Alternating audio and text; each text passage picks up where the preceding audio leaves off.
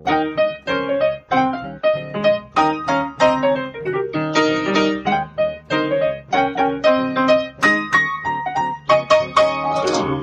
und herzlich willkommen zu Folge 29 vom Was denkst du denn Podcast. Mein Name ist Nora Hespers. Ich bin Rita Molzberger.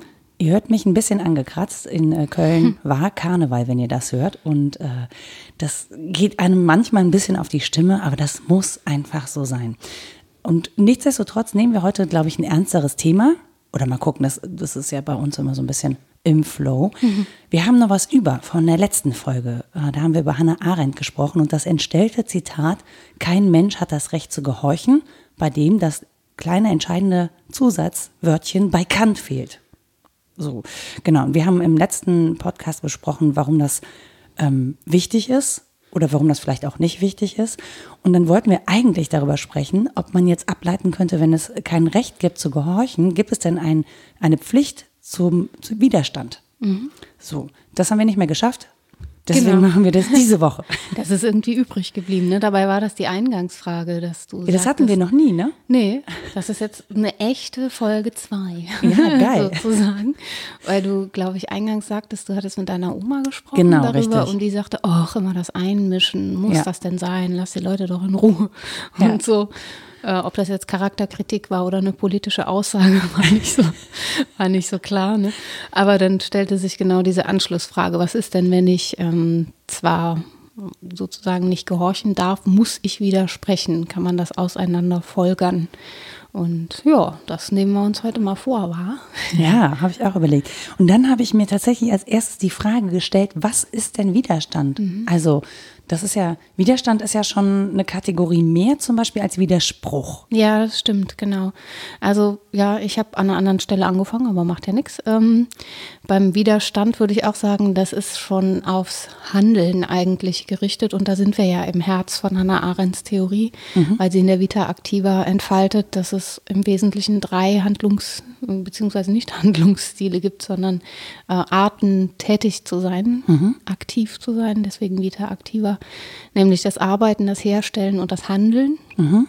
und politisch im engeren Sinne ähm, und so der Sphäre der Mortalität auch entrissen ist äh, eben das Handeln. Also das Arbeiten ist im Prinzip ein am Leben bleiben und ein Sichern der Gattung, dass mhm. sie fortbestehen kann, sagt sie. Also wir arbeiten, um am Leben zu bleiben und im Prinzip ist das ja, eine Antwort auf unsere Sterblichkeit. Und von daher hat ja auch Heidegger das Sein entwickelt. Ja, damit setzt sie sich dann so auseinander und ja, fragt eben nach der Rolle der Geburtlichkeit. Das wäre das Arbeiten. Und das Herstellen ist, ja, wie man sich vorstellt, ne? Herstellen von Gegenständen, von Kulturgegenständen auch. Das ähm, ist sozusagen Immortalität, weil mhm. wir damit eine Sphäre schaffen, ähm, wo Sterblichkeit keine Rolle spielt bei Kulturgegenständen, mhm. jedenfalls mhm. unsere individuelle nicht. Und das Handeln, worum es ihr eigentlich geht, das ist äh, notwendig für die Gründung auch von politischen Gemeinschaften. Also da geht es um Interaktion, da geht es um, um die Fähigkeit, einen Anfang zu machen, deswegen auch Natalität und so weiter. Und das Spannende, sagt sie daran, ist, man kann gesellschaftlich existieren, ohne zu arbeiten, wenn man einfach reich ist. Ne? man kann gesellschaftlich existieren, ohne etwas herzustellen, aber mhm. man kann nicht gesellschaftlich existieren, ohne zu handeln. So, und insofern wäre wenn der Widerstand denn ein Handeln ist und nicht nur ein Sprechen, wobei sie sagt, Sprechen ist auch schon Handeln, mhm. an der richtigen Stelle das richtige Wort finden ist eine Tätigkeit und ein Handeln, ähm, dann wäre das ganz klar dieser aktiven Sphäre zuzuordnen. Aber wäre das Widerstand oder würde ein Widerspruch ja auch schon reichen? Ja, bei ihr ja. Also ja. wie gesagt, richtig, das richtige Wort an der richtigen Stelle geäußert. Äh, dafür erfährt man ja auch Konsequenzen. Ne? Wir sprechen ja über Rechte und Pflichten. Mhm. Pflichten sind was, wozu man gezwungen werden kann. Und ähm, ja, das Handeln ist was, wofür man bestraft werden kann. Und wir wissen sehr genau, dass man für das richtige, beziehungsweise dann in dem Kontext falsche Wort ne, an der falschen Stelle ja. durchaus bestraft werden kann. Und insofern ist Sprechen als Sprechakt auch ein Handeln. Ja. Das finde ich auch in der Tat sehr spannend, ehrlich gesagt, daran, dass das Wort am Ende doch so ein Gewicht hat, dass mhm. es eben bestraft werden kann, selbst dann, wenn es eben sich wirklich nur um Widerspruch handelt, je nachdem, an welcher Stelle man das macht. Mhm. Also ähm, keine Ahnung. Das fängt ja bei, also lustigerweise fängt es ja dann doch auch bei Kindern an, ne? Das Widerwort. Ja, stimmt.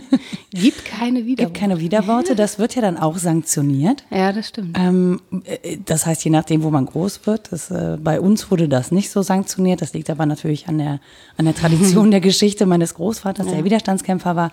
Also das kam immer darauf an, wie man widersprach. Den Eltern widersprechen war nicht so gut. Obrigkeiten widersprechen gab allerdings Applaus. Ja, war das ist die Frage, was gewesen wäre, wenn du zu allem Ja und Amen gesagt hättest, was die Obrigkeit will. Nee, also grundsätzlich, naja, das war, was sind halt Obrigkeiten, wenn du jung bist, ne? Also Lehrer zum Beispiel genau, oder ja. ja. Hätten deine Eltern dann aber weniger gut gefunden, wenn du immer gesagt hättest, nein, die Frau so und so will das aber so. ich glaube ja. Dann hätten also sie gesagt, pass mal auf. So ein Mitläuferkind, das ja. hätten die wirklich nicht gut gefunden. Also es war wirklich so. Und deswegen finde ich das so spannend, mich damit auseinanderzusetzen, mhm. weil natürlich erlebt man auch, dass das vielerorts ja ganz anders ähm, auch erzogen wird und auch aus gutem Grund, weil wenn wir ständig alle widersprechen, nee, das mache ich jetzt aber nicht, weil kein Bock zum Beispiel, ja. ähm, dann würden wir auch nicht richtig weit kommen. Ja, das stimmt. Ja, ja. Ja, genau. Also ich habe mich halt gefragt, wie dieser Zusammenhang von Recht und Pflicht da eigentlich ist. Mhm. Denn wenn man fragt, habe ich die Pflicht zum Widerspruch, jetzt in deinem Beispiel, weil meine Eltern ein, äh, ein renitentes Kind lieber wollen, dann ist das ja eine Form der Elternobrigkeit zu gehorchen ne? und irgendwie das Kind zu sein, was sie sich wünschen. Ich hätte mir als Zweitnamen gut Renitentia vorstellen können. Ein sehr hübscher Name, die kleine Reni. Da fällt es auch keinem auf. Nee, richtig. Ja, ja, Namenserwägungen sind sehr spannend. Ja, da klingelt ein Telefon und es Gott, ist was nicht machen wir meins. denn jetzt? Achso, wir müssen das vielleicht ganz kurz erklären. Kleiner Zwischeneinruf. Wir sind nämlich bei Rita. Du erklärst weiter und ich stelle das ab. Rita stellt das Telefon ab. Nein, wir sind bei Rita diesmal und äh, weil in Köln, also da wo ich wohne, in Nippes, ist Karneval und ähm, deswegen halt es ein bisschen, also anders als sonst. Bei mir klingt es anders. Äh, und bei Rita klingelt es halt, weil Rita nämlich noch so ein funky Festnetztelefon hat und nicht wie ich so ein Handy, das man ausstellen kann. Da ist sie wieder, die Rita. Und hat peinlich, peinlich, peinlich. Immerhin ist es nicht das alte Schrillen vom Weltscheibentelefon, das ich vorher hatte. Ich konnte das Telefon jetzt aus dem Raum tragen. In den Kühlschrank legen und da. du weißt zu viel. Jetzt klingelt halt der Kühlschrank. Entschuldigung. Naja. Ja, es war ein passieren. Einspruch von der Welt, ne? Genau. Die hat sich jetzt mal gemeldet. Das war die Renitentia. Ja, genau. Machen Sie bitte keine Witze über meinen Namen. genau. Nee, würden wir nie tun. Außer, ja. Nee, das ist tatsächlich mit Rechten und Pflichten, das fand ich auch ganz spannend, als du ja, es erzählt genau. hast. Und äh, ich bin dann nicht so weit gekommen im ersten Anlauf, weil ich dachte, ja, ich hatte irgendwie das äh, dumpfe Gefühl, man könne das nicht so einfach auseinanderfolgern. Mhm. Aus der Pflicht, äh, nee, umgekehrt aus dem Recht dass man nicht hat, eine Pflicht, also eine positiv setzende Pflicht zu folgern. Das kam mir irgendwie schräg vor. Dann habe ich mich gefragt, warum eigentlich. Und jetzt in unserem Beispiel ist es ja so, dass das gegenteilige Handlungen sind. Also man hat nicht das Recht zu gehorchen und mhm. würde daraus folgern, ich habe die aktive Pflicht zum Widerstand, also zur gegenteiligen Handlung. Und das habe ich versucht zu übersetzen in andere Handlungsfelder. Wenn ich also das Recht auf eine Handlung nicht einräume, habe ich dann die Pflicht zur gegenteiligen Handlung. Ja, habe. Ich habe nicht das Recht, äh, öffentlich Bäume zu fällen. Mhm. Habe ich jetzt die Pflicht, öffentlich Bäume zu pflanzen? Nein. Ne? Oder zu also, erhalten. Ja, das ist dann nämlich wieder die Frage. Genau. Das ist ein so großes Thema in Köln gerade. Ja, was muss ich machen, wenn ein Baum gefällt wird, von dem ich weiß, erstens, da ist irgendwie eine Vogelfamilie drin oder noch schlimmer, eine Eichhörnchenfamilie. Ja. Und äh, es ist in der Zeit, wo der nicht gefällt werden darf, eigentlich, habe ich dann die Pflicht, das, ja, was weiß ich, was muss man dann machen, das zu melden, mich an den Baum zu ketten, nee, das, Widerspruch das, zu leisten. Das ne? wird ja in Auf Köln tatsächlich so. gemacht. Wir haben ja mehrere tausend ja. Bäume einer Allee. Ne, ja, genau. ne, die, die gefällt werden. Und da haben wirklich sehr, sehr viele Leute Widerstand geleistet. Ja. Erfolglos, muss man sagen. Aber die haben sich, die haben die Bäume durchgezählt, die haben Petitionen gemacht. Äh, die waren am Tag, als die Bäume dann final wirklich auch gefällt wurden, ähm, vor Ort und haben auch da nochmal dran erinnert, haben Kerzen aufgestellt. Also die haben schon daraus eine Pflicht abgeleitet, diese Bäume zu schützen. Genau. Und ähm, das an fand solchen, ich spannend. Ja, ich auch. Und an solchen Beispielen wurde mir auch klar, ähm, dass ich das nochmal eine Stufe höher heben muss, diese Überlegungen und fragen muss, welcher Art sind die Rechte und welcher Art sind die Pflichten. So, und wenn es bei beidem um was Juristisches geht, kann man das, glaube ich, gut auseinanderfolgern. Also muss man noch drum streiten, wie, aber dann ist man auf der gleichen Ebene. Schwierig ist es da, wo es auf der einen Seite um eine juristische oder politisch festgelegte Pflicht geht und auf der anderen Seite um was Moralisches. Ja. So, weil ich das so schlecht ähm, gegeneinander verrechnen kann. Aber warum ist das so schwer, das gegeneinander zu verrechnen? Man könnte ja sagen, Politik ist eigentlich durchaus ein moralisches Feld. Warum trennt man das so? Und ja, dann habe ich weitergelesen in der politischen Philosophie und es gibt eine lange Geschichte dieser Trennung von Moral und Politik und auf die referiert dann diese Schwierigkeit aus dem Nichtrecht haben, eine Pflicht zu folgern. Hm. Das, also das ist ja, wenn man das, also wenn man Recht mit Gesetz oder Gesetzgebung ähm, übersetzt, dann gibt es ja ganz viele Dinge, die Gesetz sind, die, wenn man aber ein anderes Recht da- dagegen setzen würde, zum Beispiel Menschenrechte und Menschenwürde, also das Grundgesetz, nicht eingehalten werden. Das ist ja äh, bei vielen Sachen ganz schwierig und äh, führt auch häufig dazu, dass eben Dinge vom Verfassungsgericht äh, landen, weil sich da zwei Rechte oder Gesetze widersprechen. Das glaube ich noch nicht mal Rechte, aber Gesetze oder auch Rechten widersprechen. Wie zum Beispiel, ähm, ich glaube auch solche Dinge wie, ähm, dass, dass äh, Frauen in der, dass Vergewaltigung in der Ehe strafbar ist. Oder, also wenn wir jetzt ne, über solche Kategorien sprechen, oder auch die Frage, ähm, ob Homosexualität strafbar ist. Messen sich ja an den Rechten, an den, an den Menschenrechten zum Beispiel. Ja, genau. Also das kann halt konfligieren. Das ist das eine. Es kann mit einem höher geordneten Recht konfligieren und dann muss ich für einen höheren Gerichtshof. Deswegen sind die ja auch hierarchisch sortiert sozusagen, dass man sagen kann, ja, das hat jetzt aber Priorität, weil das ist übergeordnet. Aber es kann ja auch ähm, sozusagen auf gleicher Ebene konfligieren. Das passiert ja auch und eben nicht nur Ja. Innerhalb einer Sphäre, dass man zwei juristische Aussagen hat, die man zumindest gegeneinander ausspielen kann, sonst wären die ganzen Anwälte und Anwältinnen auch arbeitslos. Das ist ja, ne? Das, ich glaube, das wird tatsächlich nie passieren. Und dann andererseits eben dieser Konflikt zwischen einem einerseits einer einerseits juristischen Aussage und einer andererseits vielleicht moralischen. Also wie man Pflicht versteht, ist ja auch sehr unterschiedlich. Ne? Aber das trennt sich ja auch nicht so immer. Ne? Ich glaube, die Nee, Menschenrechte sind ja durchaus auch philosophisch Ja. und humanistisch geboren und dann eben in die, also dann juristisch übersetzt worden. Ja, genau. Also es gibt so Trennungslinien, die, die kann man hart verfolgen. Ich weiß nicht, ob die Zuschreibung so stimmt. Ich habe das bei Horster gefunden, kommt dann später in der Literaturliste, dass er sagte, ach, das hat eine lange Geschichte. Ähm, schon seit Lukas Evangelium und vorher, da steht drin, gebt Gott, was Gottes ist und gebt dem Kaiser, was des Kaisers ist. Also es gibt so eine Trennung zwischen dieser Weltlichkeit, in der man diesen Regeln gehorcht, und einer eher normativ aufgeladenen moralischen Welt, wo man, wo dann was anderes herrscht. Und diese Trennung funktioniert ja nicht, also wenn man ehrlich ist. Man so kann das richtig. versuchen, ne? Und im Handeln entlastet es einen zuweilen, dass man äh, sich darauf auch rausreden kann, sagen kann, ich muss das jetzt machen, weil das Erfordernis dieser Regelhaftigkeit eben so ist. Ich habe noch eine andere, aber die ist jetzt gerade privat. ähm, aber eigentlich sind das Konflikte, die man in sich ja auch austrägt. Ja. Und da ähm, sind wir halt im Bereich ja, der, der Normfragen und dessen, was uns orientiert. Und deswegen finde ich Hannah Arendts Entwurf so stark, dass sie das eben nicht trennt und sagt, na, aus unserer Natalität, aus unserer Geborenheit und daraus, dass wir einen Anfang machen können, folgt eigentlich zumindest so eine Art von Pflicht zur Politik. Vielleicht gar nicht zum konkreten Widerstand im ersten Schritt, aber ähm, wir müssen uns politisch verhalten, wenn wir denn gesellschaftliche Wesen sein wollen. Und die sind wir nun mal. Das habe ich tatsächlich sehr spannend erlebt. Ich war am äh, Sonntag bei einer Veranstaltung, die heißt Köln spricht. Ähm, da werden verschiedenste politische Themen verhandelt. Da sitzt jemand, entweder sitzt jemand auf der Bühne oder es gibt äh, einen Think Tank und die Idee der Veranstaltung ist, dass alle miteinander sprechen können. Also dass da wirklich diskutiert wird und es gibt auch Diskussionsregeln und so.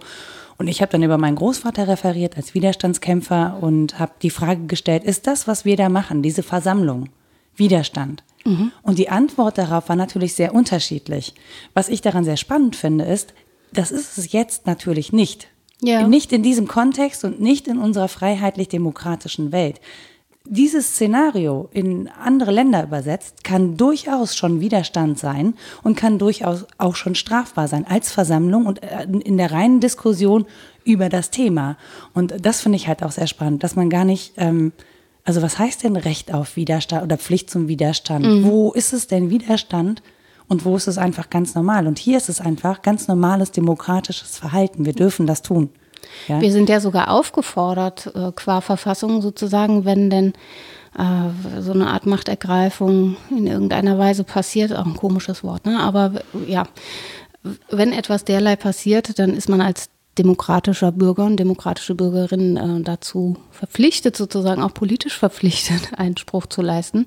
Und wir müssen ja gar nicht beim Versammlungsrecht und diesen großen Dingen anfangen. Es kann äh, strafbar und gefährlich sein, einen Witz zu erzählen. Ja. Das machen wir uns gar nicht so bewusst, ne? Ja. Dass es ein Akt des Widerstands sein kann, irgendwie eine Pointe rauszuhauen über jemanden, der Macht hat. Ja, neu, neu, also tatsächlich jüngstes Beispiel genau dessen ist ja wirklich dieses Jan Böhmermann-Gedicht Ja. zu Erdogan. Ähm, Ja, und daran ist ja spannenderweise aufgefallen, dass es immer noch so Klauseln in unserem in unseren äh, Verträgen und juristischen äh, Anlagen gibt, auf die wir gar nicht mehr gucken.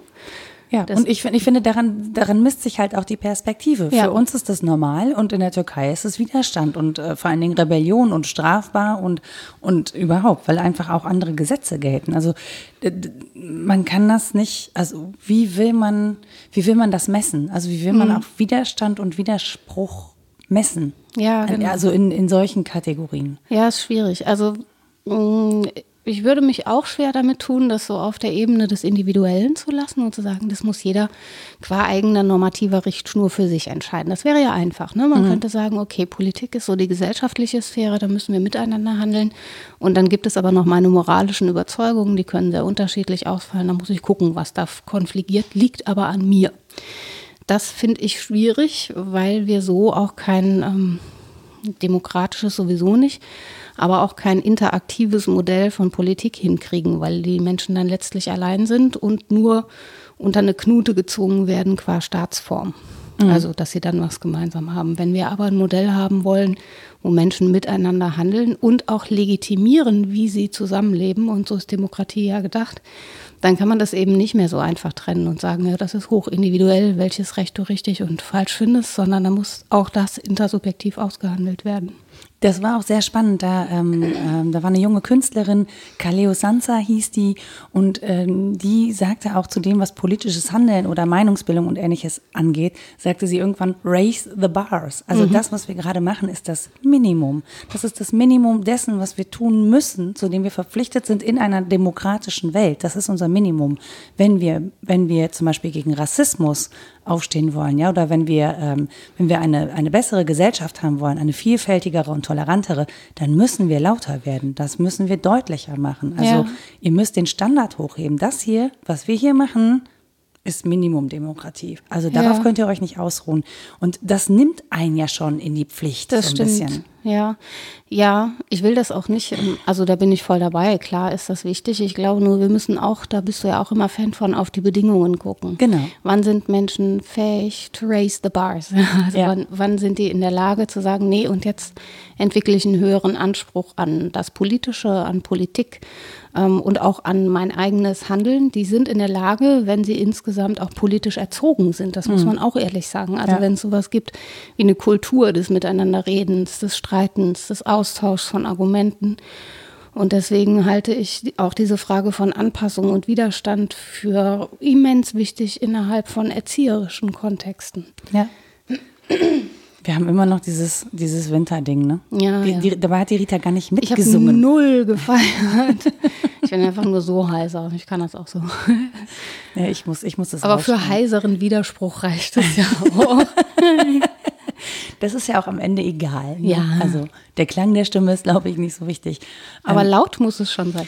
Ja, ja, nee, worauf ich hinaus wollte, war, glaube ich, klar, wir müssen einerseits die Standards heben und andererseits aber auch auf die Standards gucken, unter denen wir sprechen. Also wenn die Menschen dazu angehalten werden, Politik als das radikal andere zu erfahren, so das ist das, was die Leute da machen, die im Fernsehen um 20 Uhr in der Tagesschau vorkommen, dann ist ja klar, dass ich mich kaum zwingen kann, da mitzumachen. Ich gehöre nicht zu denen. Ja. Dann kommt dieses ganze, "Oh, was macht das schon für einen Unterschied, wenn ich und so weiter, ist ja nur eine kleine Stimme. Stimmt ja auch alles, dummerweise. ja, Ne? Erstmal. Und dann, genau, und dann kann man eben leicht sagen, es interessiert mich nicht, geht an mir vorbei, hat mit meinem Leben nichts zu tun. Und das finde ich halt ähm, schwierig, wenn es ähm, keine Kultur gibt, wo ich schnalle, das ist nicht das radikal andere, sondern daran bin ich beteiligt. Dann äh, das wahrzunehmen, das kostet schon was. Das ist schon relativ schwer. Wobei ich das Gefühl habe, dass das ja auch immer so ein bisschen so ein Prozess ist. Ne? Jetzt gerade ist es halt auch so ein bisschen hip und in Ja. politisch. Ja, das ist ja, Ja, so. Ne? ja. Also was ja auch gut ist an dieser Stelle, dass man sagt, das ist total in, dass man politisch ist und ähm, dass man sich jetzt beteiligt. Und man, also ich persönlich, aber vielleicht, ich weiß nicht, ob es an meiner Filterblase liegt, das müssen mir vielleicht andere sagen. Ich persönlich habe durchaus das Gefühl, dass gerade, dass sich was rührt, dass sich was regt, auch unter jungen Menschen, dass man, dass die das Gefühl haben, ähm, nicht mitreden zu dürfen, weil Menschen, die sehr viel älter sind, Entscheidungen treffen, ähm, die sie nicht befürworten. So. Und ich habe schon das Gefühl, dass sich da Widerspruch regt und zwar sehr laut und sehr deutlich. Ähm, und mit Figuren an der Spitze. Also Ja. wenn man jetzt zum Beispiel Kevin Kühnert heißt ja, glaube ich, von SPD, ne? Ähm, wenn man sich die anguckt, dann hat man schon das Gefühl, es wird wieder oder es, es rückt wieder mehr ins Bewusstsein, dass wir eine Stimme haben und dass wir dafür sorgen müssen, dass die gehört wird. Und Ja. dass sich Menschen tatsächlich ähm, auch die Zeit dafür nehmen und Ja. auch versuchen, das irgendwie in die Welt zu tragen. Und das finde ich schon äh, sehr beachtlich an der Stelle. Mir fiel das auch auf, als ähm, in den Buchläden, da wo die Essays stehen, also Ja. in der Philosophie-Politik-Ecke, auf einmal äh, diese kleinen Pamphlete auftauchen. Ja. Ne? Einerseits, davon hatten wir es ja auch schon, dachte ich so, hm, muss jetzt alles klein und kurz sein, damit es überhaupt rezipiert wird oder was? Kann man keine Schwarte mehr verkaufen. Andererseits ist das tatsächlich attraktiv so zum Mitnehmen.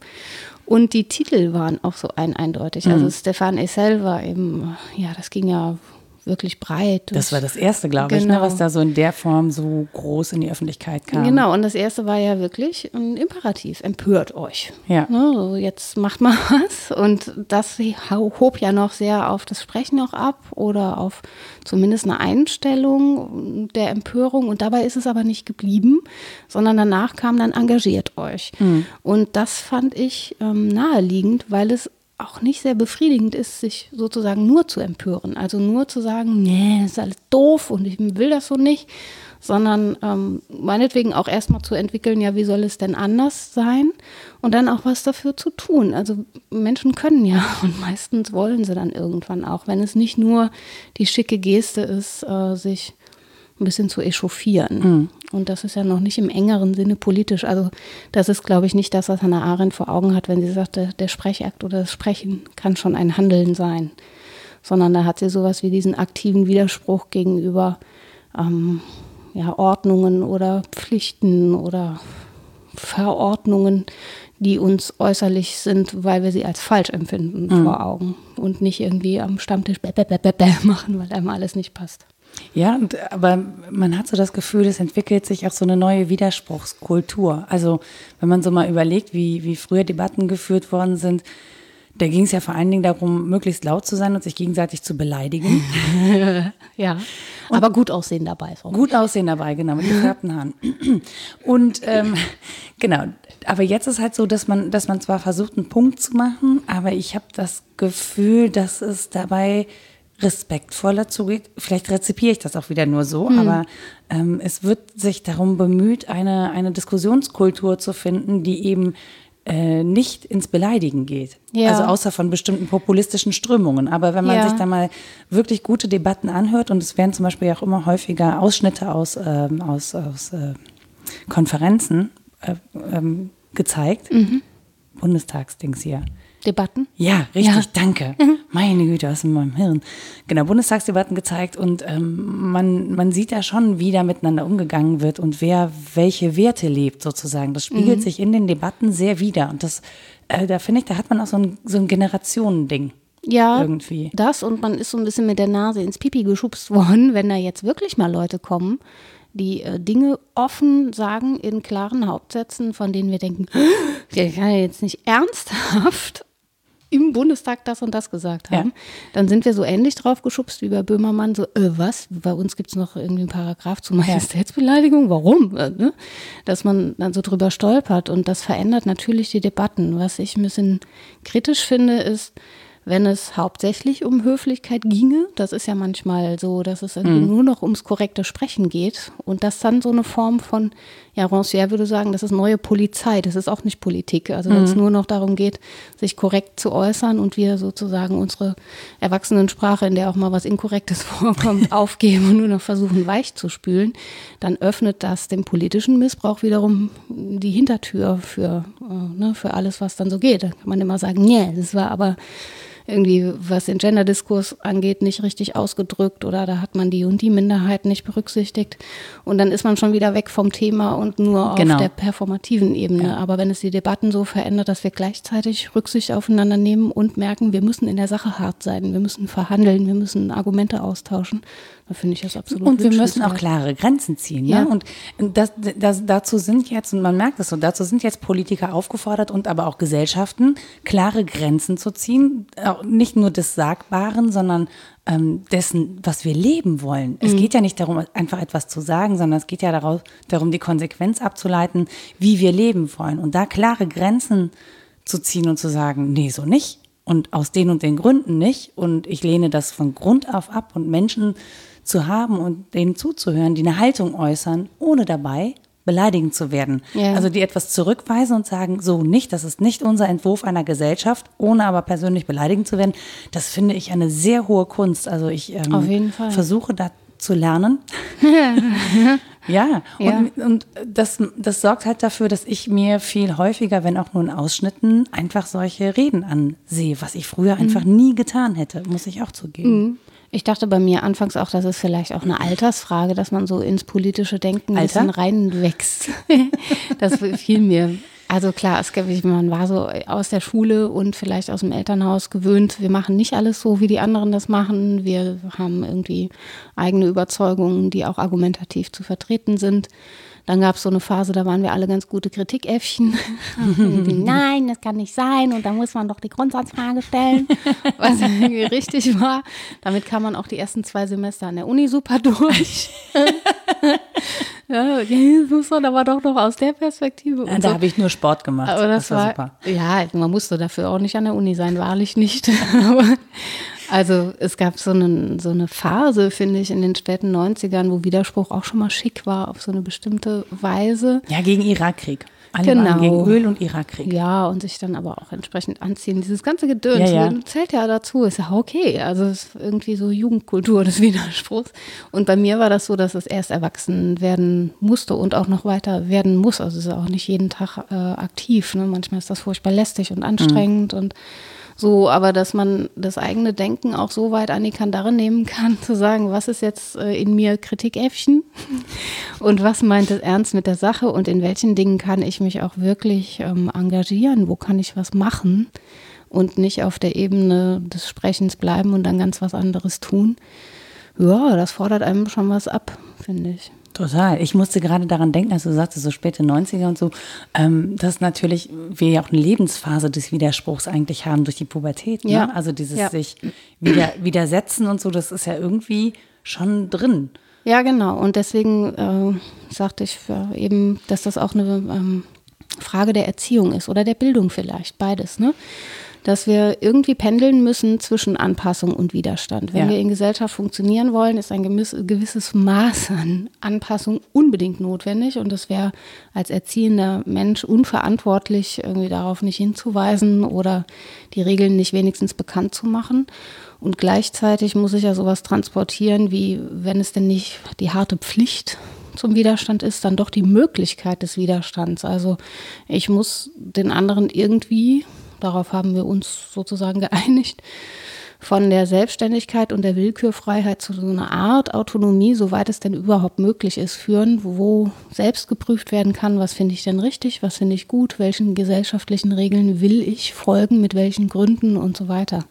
Und das ist ein schwieriges Geschäft, denke ich, das meistens zur einen oder zur anderen Seite ausschlägt. Das tatsächlich erinnert mich das daran, dass uns auf Twitter der Sonntagssoziologe geschrieben hat und mhm. der ähm, sagte sinngemäß, ich kann ihn jetzt nicht eins zu eins zitieren, und er sagte sinngemäß sowas wie in einer demokratischen Gesellschaft muss der Widerspruch zu einem Teil einfach am Ende aufhören, sonst können wir nicht, oder der Widerstand, sonst können wir einfach nicht demokratisch leben. Ja, das also, stimmt auch. Ich habe nochmal geguckt in die dicke Schwarte, jetzt nicht der einfache Essay, Demokratietheorien. Mhm. Eine Einführung von wegen, boah.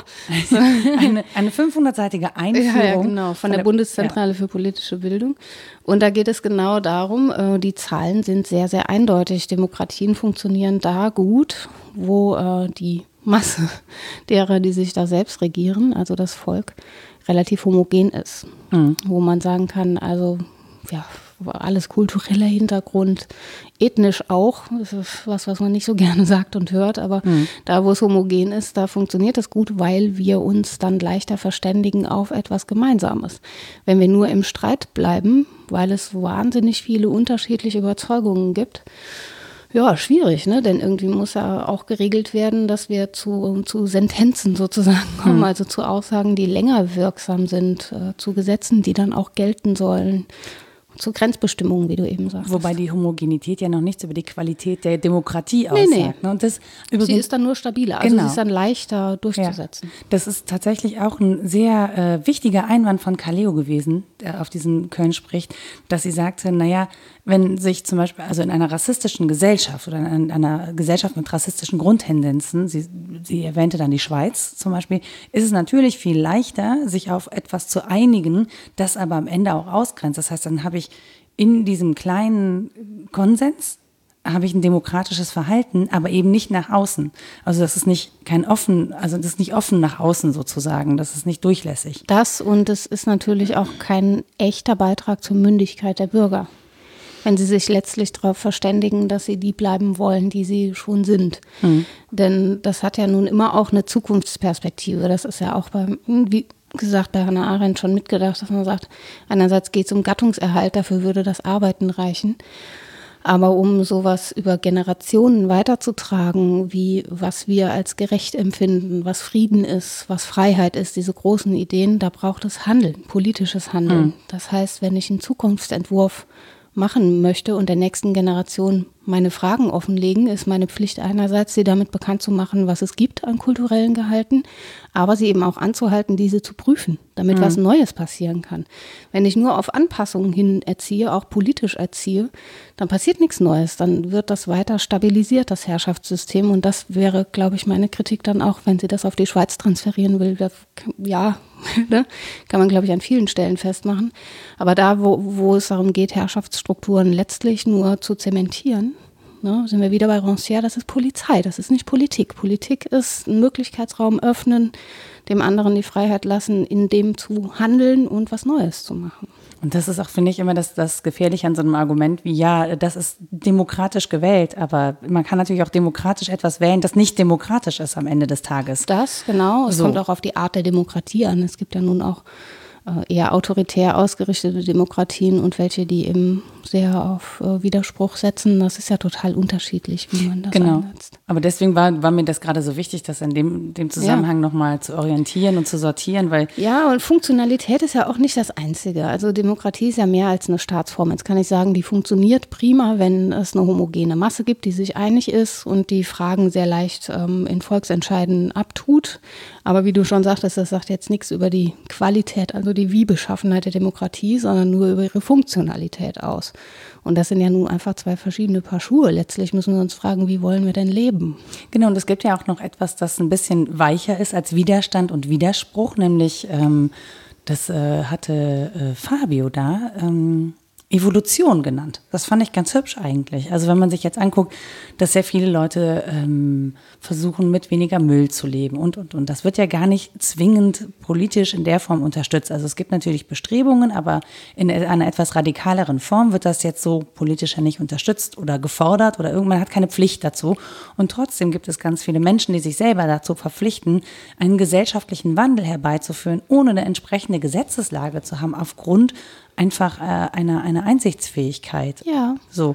Und das ist ja eine, eine ganz weiche Form von Wandel und aber auch von, von Widerspruch. Also das ist, heißt ja, ich bin mit den Gegebenheiten aktuell nicht zufrieden. Ich widerspreche ja. der Entwicklung, indem ich eine Alternative anbiete und versuche, einen anderen Weg zu gehen.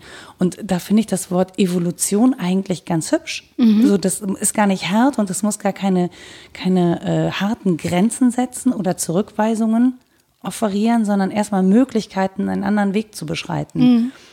Ja. Wenn man Evolution so versteht, dass Menschen das vollziehen, das ist ja schon wichtig, es vollzieht sich nicht von selbst. Nein, nein, nein. Ne? Also Menschen genau. müssen das machen. Also das fände ich missverständlich am Begriff. Aber, okay. aber so eine Entwicklung, ja, ja, der eher weicheren Art, ja. Ich dachte gerade an ein kleines Büchlein, das ich gar nicht extra vorbereitet hatte, Globale Immunität.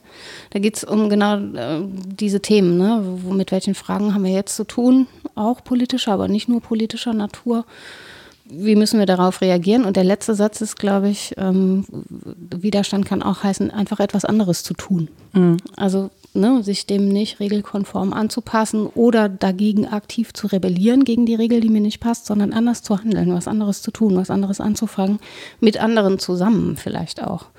Das kann ja auch so eine Perspektive sein der Communitas, ne, dass man wieder zueinander findet und sich auf Lebensentwürfe einigt, vielleicht mhm. sogar eher als auf eine politische Form. Die bleibt den meisten ja sehr fremd. Also zu sagen, ja. ich trete jetzt in eine Partei ein und engagiere mich äh, in dem und dem Ressort und so weiter, das ist schon was, was den meisten Menschen relativ fremd ist, eben wegen dieser Tendenz, das ist das andere, das ist das, was im Fernsehen kommt. Aber zu sagen, ich habe einen Entwurf davon, wie Leben gut funktionieren könnte und stell dir mal vor, wie der so ist und hast Bock mitzumachen, ist, glaube ich, niederschwelliger.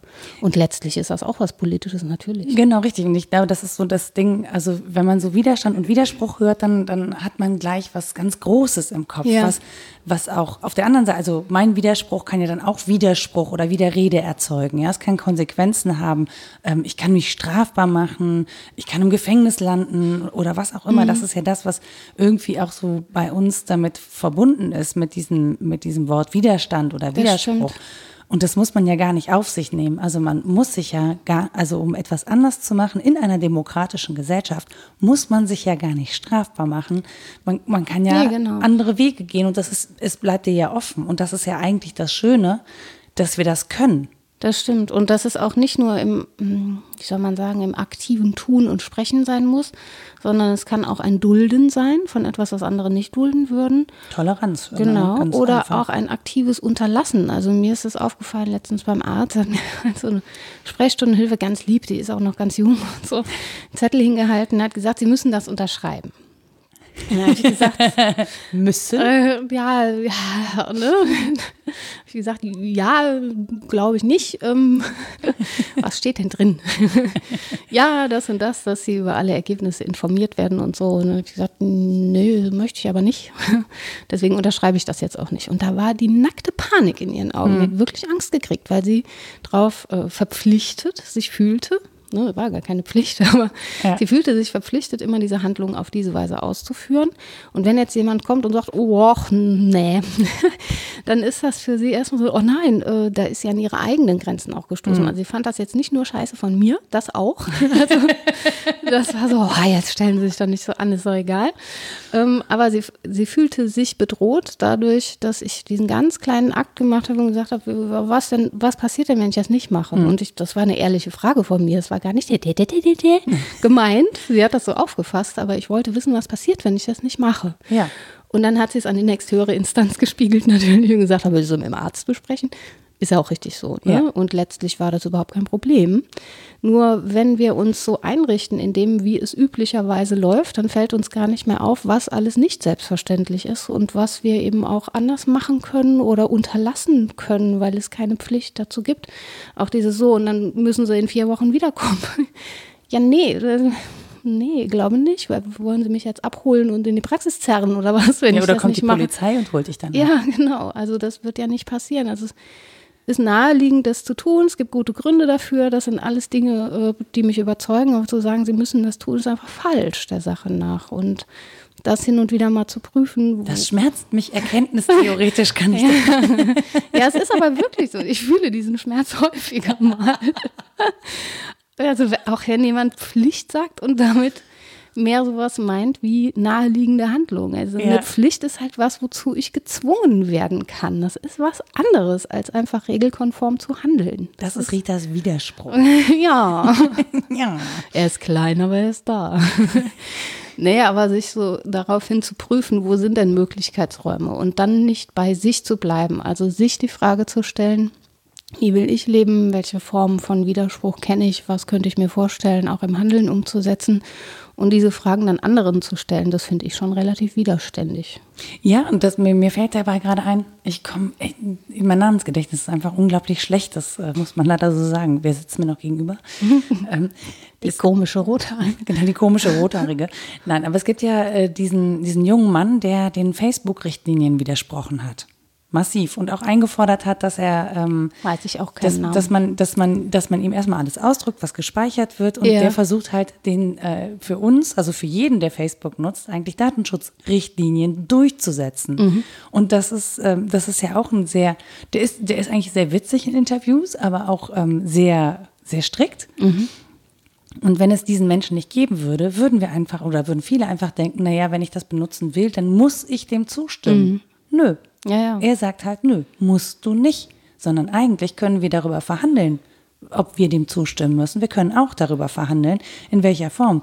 Weil Facebook ist ja kein Gesetzgeber, sondern Facebook ist erstmal ein Unternehmen. Und wenn wir dem Unternehmen sagen, nö, so wollen wir das nicht, ähm, wir möchten die Regeln gerne anders haben als die, die ihr vorgebt, dann ist das durchaus legitim und dann können wir das tun. Und wir können darüber verhandeln vor Gericht, weil sich da Gesetze widersprechen. Ja. Und der zieht es halt durch. Und das finde ich halt extrem spannend. Das stimmt, weil das auch so eine schöne Mittelposition einnimmt zwischen, okay, Vogel friss oder stirb. Ne? Weil Genau. Ich wäre auf der, in dem Fall friss, finde ich, nicht stirb, Ebene, indem ich sage, passt mir nicht, mache ich nicht mit. Rita frisst Facebook. genau.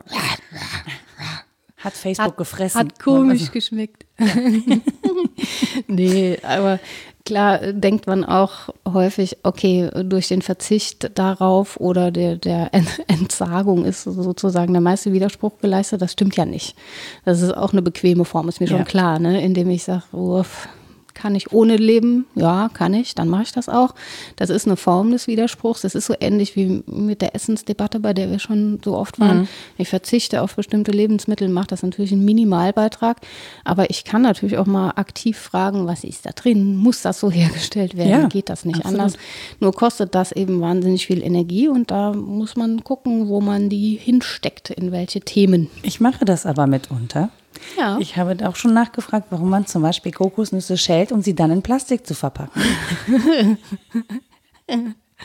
Ja, weil Plastik besser ist als Naturverpackung. Was ist denn das für eine doofe Frage? Nee, das hat tatsächlich mit dem Transport zu tun. Und das ist immer noch besser, diese Kokosnüsse in Plastik zu verpacken, das biologisch abbaubar ist, als die auszupressen und in Tetrapacks zu packen, die Ja. ja auch Verpackungen sind. Okay. So, das, äh, den, den Schritt hatte ich aber gar nicht gemacht, sondern ich fand es einfach erstmal absurd, ein Naturprodukt nochmal, also erst zu schälen, um es dann wieder in Plastik zu, das fand ich absurd. Aber natürlich, klar, wenn wir es sonst in, äh, in Tetrapacks kaufen, die innen auch noch mit Aluminium beschichtet sind oder was auch immer, Ja. macht es das natürlich gar nicht so viel besser. Nee, genau. Also besser würde es halt machen, aus der einen Perspektive zu sagen, ich verzichte darauf, Kokosnüsse zu essen, weil ich in Mitteleuropa lebe und die wachsen hier nicht. Genau. So, Pech gehabt. Ähm, oder zu sagen, äh, wenn ich eine Kokosnuss will, muss ich da hinfahren, wo die Kokosnuss ist. Dann muss ich, muss ich aber in Kauf nehmen, dass ne, der Fußabdruck, Zum der, Kokosnusspropheten. der energetische Fußabdruck immens ist. Das ist dann schon doof. Oder ich muss genau in dieser, in dieser Zwischenzone handeln und Ja. versuchen, irgendwie da das möglichst Beste zu machen.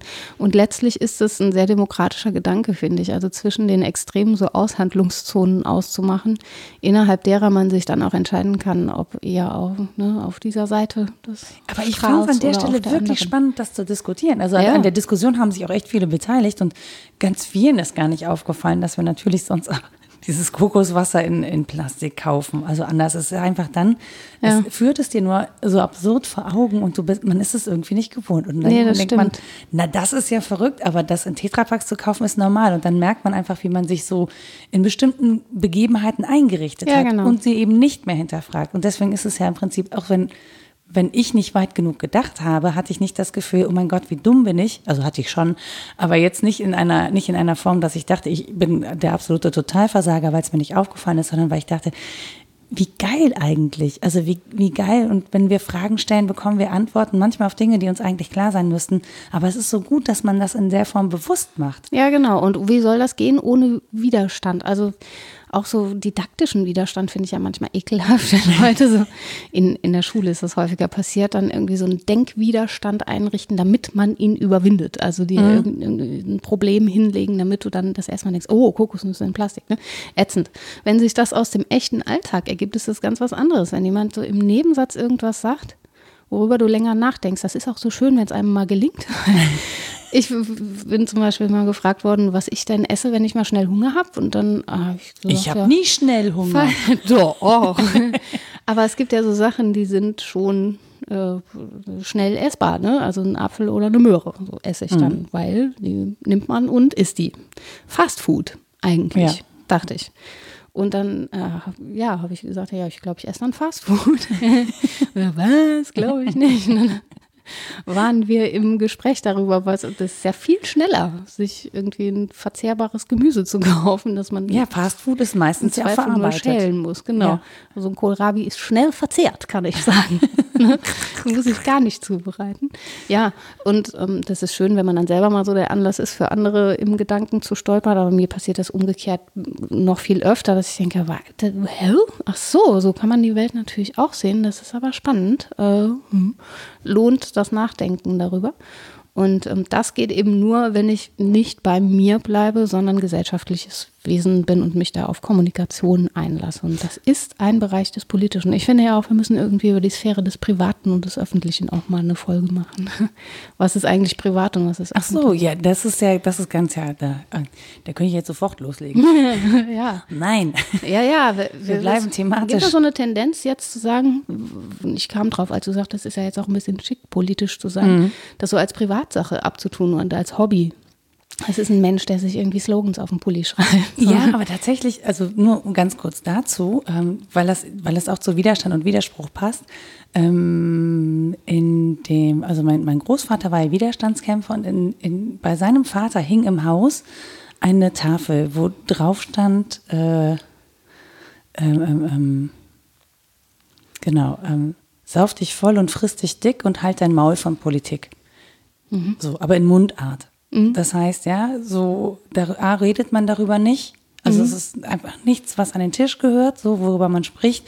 Und solange es dir gut geht, also solange du zu essen und zu trinken hast, hat dich das nicht zu kümmern. Und das finde ich, das fand ich, schon- das, also, Ja, das klingt zynisch. Auch darauf wird in den Demokratietheorien aber verwiesen, dass es ökonomische Bedingungen dafür gibt, wann Demokratien, jetzt sind wir wieder beim Funktionieren, ne?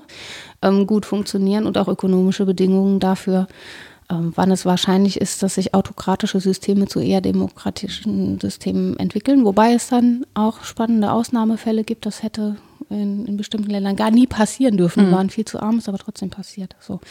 Und ähm, diese Biedermeier-Bestrebung, also zu sagen, das ist irgendwie, das ist nicht, das gehört auch nicht an den Tisch, da spricht man nicht drüber, das ist privat, was ich politisch meine. und solange es uns gut geht, haben gut. wir da nicht mitzureden. Genau, das, äh, da wird doch gut entschieden für uns. Warum sollen wir uns denn da überhaupt und so? Wer sich beschwert, ist ja auch ja, sofort auch angreifbar. Ne? Also da, darüber zu schweigen, ähm, scheint einfach ja, angeraten zu sein, damit es nicht stört. wir hätten gerade wirklich so viel Grund zu schweigen alle. Also, Ja, ja. weil ich meine, essen und trinken können wir hier alle.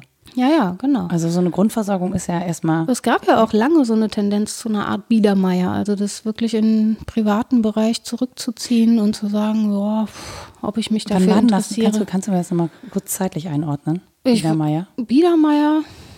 Muss ich nachschlagen, aber so um 1800 rum würde ich sagen. Ja, ja, ja, ja, das könnte irgendwie so. Oh, jetzt mache ich mich aber wirklich, wirklich angreifbar. Entschuldigung, ja, das ist ja nur, das hasse ich, wenn du so direkte Fragen stellst.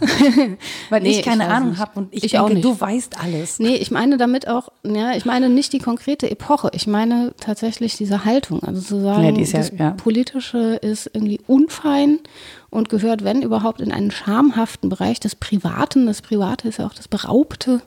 Ähm, da, da möchten wir gar nicht näher hinten. Nee, es kann nicht so früh gewesen sein. Es muss naja, äh, ich gucke das nach, aber ja, wie, genau. die Aufklärung reagiert ja Oder, darauf. oder wenn, wenn jemand, wenn jemand da wirklich jetzt Interesse, ihr könnt ja auch alle selber googeln. Ja, glaube ich. Genau, oder ein Lexikon. Nee, aber also ich glaube, dass diese Tendenzen, das sind auch so Bewegungen, ne? Entweder zu sagen, das gehört hier nicht hin und davon schweigt man lieber oder es eher in die Sphäre des Öffentlichen zu tragen. Das wechselt sich immer mal wieder ab und die große Hoffnung darauf, dass die Veröffentlichung des Politischen, also das wirklich zum ähm, Lebenselixier von Gemeinsamkeit zu machen, darüber zu handeln, in der Aufklärung ne, ganz, äh, ganz aktuell war, die hat sich halt nicht erfüllt, diese große Hoffnung, sondern ja, dieser Fortschrittsglaube, dann wird es ein Mehr an Humanität geben und dann wird es ein Mehr an, an Freiheit geben, ähm, ist ganz harsch konterkariert worden von der Entwicklung. Das heißt, man muss immer auch berücksichtigen, dass Menschen faul und feige sind, wie Kant sagt. Ne? Also die das, werden das hat nicht, er so gesagt? Ja. Oh. Ja. Das ist aber hart vom Onkel Kant. Ja, dass es eigentlich keine, keinen guten Grund gibt, unfrei zu sein, außer weil wir faul und feige sind. Wir trauen uns halt nicht. Ne?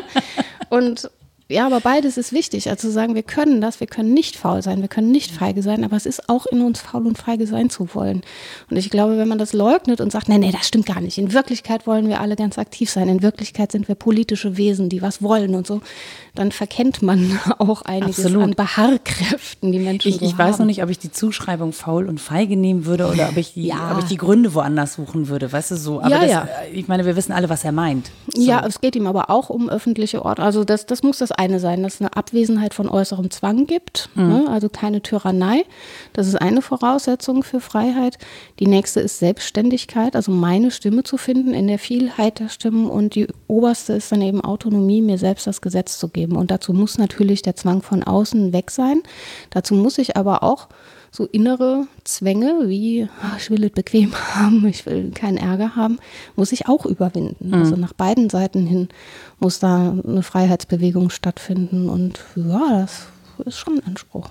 Ich finde das ein Riesenanspruch, weil ich meine, im Zweifel heißt es ja auch nicht faul und feige, sondern im Zweifel heißt es ja auch, ähm, ich möchte Teil des Ganzen sein, ich möchte nicht anecken, ich möchte gemocht werden. Also ich glaube, ja. das meine ich halt mit, ich würde es nicht bei faul und feige lassen, weil das ist halt wirklich, glaube ich, nur eine Zuschreibung des Ganzen. Es gibt ja ganz viele Gründe, warum wir uns lieber anpassen und lieber dabei sind ja, und Teil der Gesellschaft auch, ja, und so. Ist auch nicht individuell gedacht, weil genau. wir als Individuen jetzt so faul und so feige werden, sondern weil wir ans als Gattungswesen sozusagen diese Beharrkräfte haben, mhm. dass wir auch zusammen sein wollen, dass wir funktionieren wollen miteinander. Und das geht nicht, wenn wir immer nur zanken. Ne? Das genau. zählt dazu. Also moderne Demokratietheorien würden hier eher von der Anerkennungsproblematik, mhm. glaube ich, sprechen und sagen, na, da geht es ähm, ja, um Intersubjektivität, dann sicher auch um die Staatsform, aber auch um Rechtsverbindlichkeiten. Also wer erkennt denn an, welche Ordnung richtig ist? Ja, wir, ne, die Subjekte, aber miteinander eben nicht allein. Also man kann jetzt nicht sagen, na, ich habe die Form so anerkannt, weil ich bin faul und feige. ist halt so. Ne? Für mich ist es bequem so. Genau, sondern ähm, ja, es geht darum, miteinander auszuhandeln. Was erkennen wir denn als äußere Ordnung an? Und ja, mit dem Spruch referierend äh, im Haus deines Vaters, dein Opa hat ja offensichtlich doch als Pflicht empfunden, Widerstand zu leisten. Ja, ne? als, als logische Folge seiner hum humanistischen Haltung sozusagen ja, oder seiner genau. christlichen Haltung, je nachdem, ja. was man da in den Vordergrund heben möchte. Als, also als zwingende Logik sozusagen und deswegen als persönliche Pflicht. Aber ja. das, das glaube ich, sehr dann im Kantschen Sinne.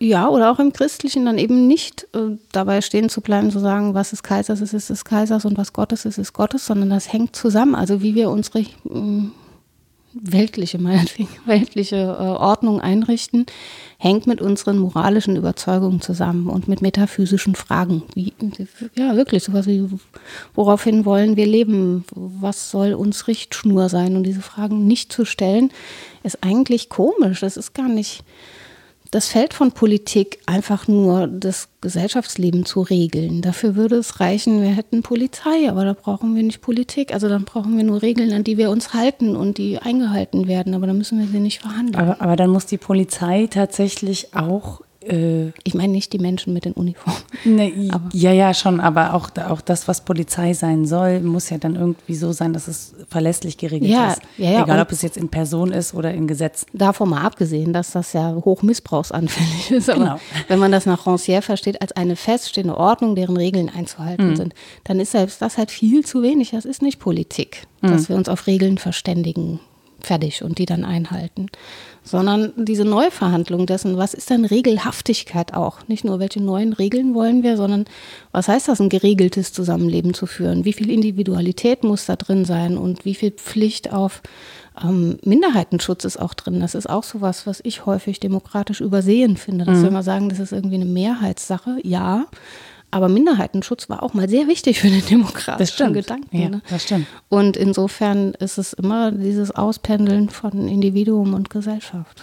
Ich überlege halt gerade, äh, wenn man das auf, wenn man sich auf Kant beruft, der ja vor allen Dingen sagt, dass man seinem moralischen Gewissen verpflichtet ist, würde ich an der Stelle tatsächlich eine äh, Pflicht, eine Selbstverpflichtung zum Widerspruch oder Widerstand ableiten, in dem Sinne, dass wenn etwas gegen meine, mein Gewissen und meine Überzeugung gilt, so es denn allgemeingültig zu formulieren ist, ich durchaus die Pflicht habe, das zu benennen.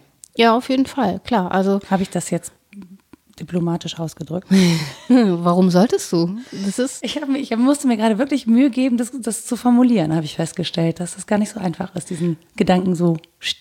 Ja, ihn neutral zu halten und ja. ihn nicht unnötig normativ aufzuladen, Richtig. aber es ist ein normativer Gedanke. Das ist so, auch wenn ich von Gewissen spreche. Was ist das denn? Mhm. Also meistens imaginieren wir das als innere Stimme, die Nein sagt an bestimmten Stellen. Warum sagt die Nein? Hm, weil uns etwas auffällt, über das wir stolpern. Das heißt, es gibt innere Widersprüche und die werden dann irgendwie artikuliert.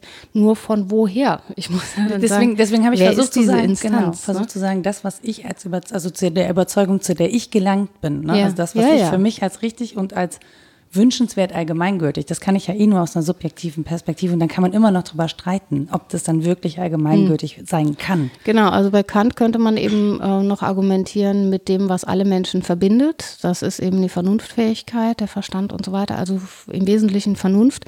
Und dann kann ich sowas wie Verbindlichkeit schon ableiten. Aber das hat ja Hannah Arendt auch zu Recht als kritisch ähm, ähm, herausgearbeitet, dass sie sagt, dieser dieser miese Begriff von Pflicht. Ne? ja, ja, Pflicht und Tugend. Pflicht ähm, ist für viele verbunden mit Verzicht oder mit etwas, mhm. was sie viel kostet, was äh, schwierig ist. Und wenn man es dann geschafft hat, dann hat man aber auch moralische Überlegenheit, wenn man sich an seine Pflichten mhm. hält. Mhm. Und ähm, das ist in der Tat was, was bei Kant kritisch ist, dass diese Ebene des Faul- und Feige sein Wollens und der der Leiblichkeit und der Triebe und so, dass die, ähm, dass er einfach die Hoffnung drauf hat, dass die überwunden werden qua Vernunft und dann auch nicht mehr lästig sind. Mhm. Und äh, das ist nicht so, wie die Geschichte zeigt. Also für viele, ja. To make a long story short, das ist nicht so. Ja, das ist doch für viele ist das so. Also es gibt ja Menschen sind so unterschiedlich. Entweder habe ich da viel Talent auch für mich selbst an, an die Kandare zu nehmen und zu sagen, ich verpflichte mich und diesem Pflichtenbegriff folge ich auch gerne. Ähm, aber ja, Pflicht und Neigung ist eben genau dieser Konflikt. Und es gibt so viele Menschen, die ihren Neigungen in erster Linie nachgehen mhm. äh, wollen und denen was anzubieten, was irgendwie politisch und moralisch, also auf beiden Ebenen funktioniert, ihre Neigungen aber nicht leugnet oder überwinden muss. Mhm. Das fände ich eben auch wichtig. Ja, das stimmt. Also tatsächlich auch diese, diese ähm, Selbstverpflichtung würde ich auch gar nicht rein vernunftbegabt sehen, sondern mhm. ähm, für mich gibt es durchaus auch emotionale Argumente. Ja. Also zum Beispiel, wenn man das jetzt christlich auslegt, das Gesetz der Nächstenliebe ist ja kein Vernunftargument, Nö. sondern erstmal ein Herzensargument, eines, genau. ein emotionales und durchaus trotzdem ja berechtigt. Ja, genau. Also Herzenspflichten überhaupt mal ähm, zu prüfen daraufhin, was von ihnen da ist, was gültig ist und was man in Geltung bringen kann. Das finde ich auch einen ganz, ganz wichtigen Gedanken. Der ist nur so unbequem, weil es so schwer zu quantifizieren und Absolut. zu beurteilen ist. Ja. Wie willst du sagen, jemand hat ein gutes Herz? Ne? Du kannst sagen, ob die Vernunft gut funktioniert. Das kann man irgendwie logisch abprüfen, ob da die Schlussfolgerungen stimmen. Aber das mit dem guten Herz ist so eine weiche Kategorie. Und Du kannst es nicht mehr aufschneiden und nachgucken. Ja, also kann man, aber dann ist er tot, der Mensch. Ne? Ja, ja gut, wenn ein Jut wieder zusammennässt. Also, aber ja. Man sieht auch nicht so recht, was drinnen ist. Das ist aber so ein bisschen auch, ja, was Hirnforschung versucht. Ne? So reingucken und dann wissen, was da abgeht. Natürlich wollen wir das und es geht von vielem so schlecht. Ja, es ist wirklich so eine Vorstellung, dass man irgendwie so in den Menschen auf organischer Ebene reinguckt, dass man beurteilen kann, ob das jetzt ein guter oder ein schlechter Mensch war. Ich, Wo hockt das Gewissen? In der Zirbeldrüse. ich, so muss ich ehrlich sagen, es wäre spannend, ob es geht, aber ich würde sagen, nee. Nee, aber das Bestreben bleibt, ne, dass wir wissen wollen, wo können wir das denn verorten und wo ist auch, Das ist so, ich finde das so geil. wo ist das im Einzelnen drin? Genau. Das ist so spannend. Diesen konkreten Ort bei, Ja. Bei Google Maps. Ja, genau. Kann ich mal Zeige Gewissen- mir Orte von Gewissen. Vielleicht gibt es einen Ort, der so heißt, da könnten wir das Ortsschild Bestimmt, klauen. Bestimmt. Wie bei Alf. Damals. Klauen, Rita.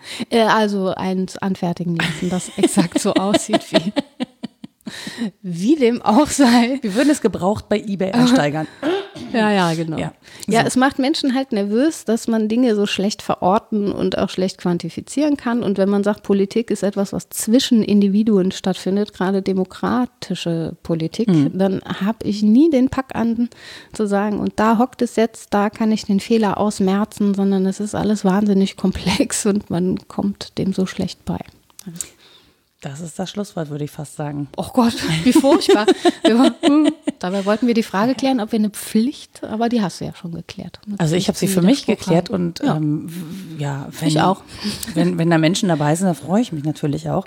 Ähm, wir haben jetzt sehr viel referiert auch auf Dinge, die du nicht aufgeschrieben hast. Das stimmt, aber ich versuche mich zu erinnern. Das, worauf ich nicht vorbereitet war, was aber vorkam, war globale Immunität von Maschrelein und äh, Simons.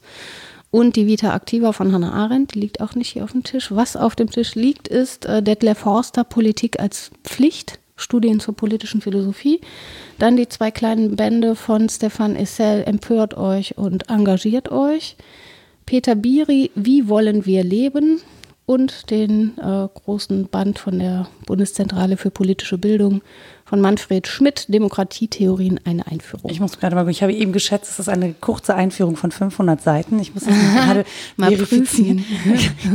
Aber das stimmt. Ich habe das tatsächlich ganz gut geschätzt. Das endet bei Seite äh, 506. ja, und die sind alle gerechtfertigt und sie sind tatsächlich alle unterschiedlich. Also Wahnsinn. Kurze Einführung. Und ne? du hattest aber auch auf einige Menschennamen und so weiter referiert. Ja, das würde ich allerdings nachliefern, weil Ja. die, wie gesagt, manchmal mir die Sachen dann so spontan nicht einfallen, aber damit äh, lohnt es sich definitiv auseinanderzusetzen.